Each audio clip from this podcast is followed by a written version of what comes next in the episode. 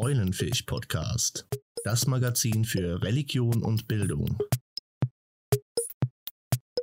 Damals in der Konzentrationslager und in Auschwitz ist ja eigentlich nur Synonym für den Holocaust. Da haben sich die Pforten der Hölle geöffnet. Sie nennen ihn Gott, du nennst ihn Allah, wir sagen Adonai. Es gibt unendlich viele Namen, die seine Macht umschreiben. Denn seit der Mensch denken kann, versucht er diese Kraft in Worte zu fassen. Doch er scheitert an der Herrlichkeit. Wie viele Bücher wurden in seinem Namen geschrieben? Wie viele Führer nutzen sie für die eigenen Ziele? Wie viele Menschen wurden wegen des Glaubens verfolgt, wegen des Glaubens gefoltert, wegen des Glaubens ermordet? Alle bestehen darauf, die Wahrheit gepachtet zu haben. Falsche Propheten schaffen es, unseren Verstand zu versklaven, uns zu beherrschen und für ihre Zwecke einzuspannen. Unwissenheit und Angst hält diesen Kreis zusammen. Doch nun wird es Zeit, Brücken zu schlagen. Einer aus dem Volk wird kommen. Ich bin 1981 mit meiner Familie nach Deutschland gekommen. Eigentlich wollten wir nur meine Großeltern besuchen, die lebten seit zwei Jahren zu der damaligen Zeit bereits in Berlin. Und aus einem Besuch wurde ein ganzes Leben. Das, woran ich glaube, das, woran ich glaube. Bester Freund, das bedeutet richtig viel in dem Alter. Als er plötzlich erfuhr, dass ich Jude bin, weil er mich gefragt hat, was bist du? Und ich meine, ich sah halt nicht deutsch aus, er war auch äh, nicht deutschstämmig. Es hat da irgendwie interessiert, was ich war. Und meine Antwort war, ich bin Jude und ich komme aus Israel. Am nächsten Tag kam er gleich mit zwei Freunden an, die älter waren, 15, 16, und die haben mich angegriffen und wollten mich verprügeln.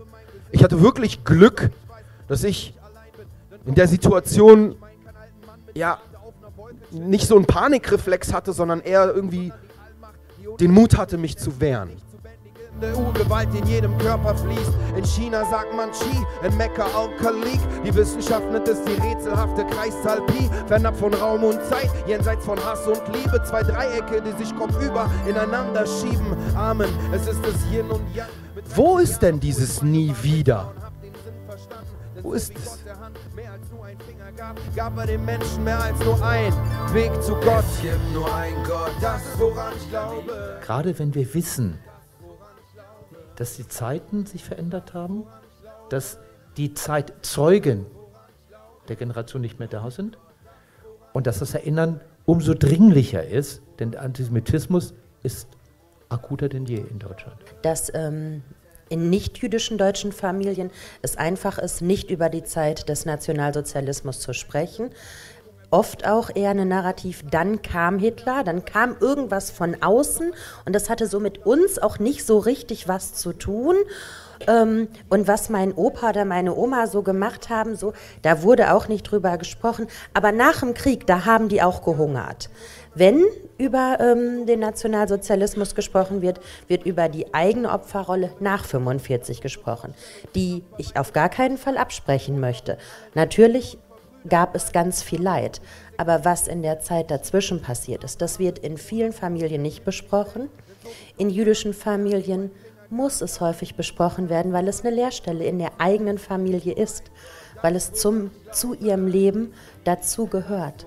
Es hilft nicht, wenn hinter verschlossenen Türen da irgendwas gesagt wird. Es muss öffentlich gemacht werden, genauso wie es in meiner Kindheit war. Es hat mir nicht geholfen, wenn mir Mädchen irgendwelche kleinen Briefchen geschrieben haben, gesagt haben, du, das, was die Jungs da machen, das finden wir auch nicht gut, lass dir das mal nicht zu Herzen gehen. Ich habe mich immer gefragt, warum sagst du das nicht öffentlich? Weil da stehe ich alleine da. Und genau da ist die, sind, ist die Signalwirkung in unsere Gesellschaft hinein sehr schizophren nicht konsistent und das ist ein großer Grund dafür, wieso das Klima hier in Deutschland sich über die Jahre so toxisch entwickelt hat, dass man in Deutschland nicht mit einer Israel-Fahne durch eine äh, Berliner Einkaufspassage laufen kann, ohne vielleicht angegriffen oder bespuckt zu werden, während in Israel, dem Land der Menschen, die sechs Millionen ihrer Familienangehörigen verloren haben, mit einer Deutschlandfahne rumlaufen kann und die Leute wollen mit einem nur Selfies machen.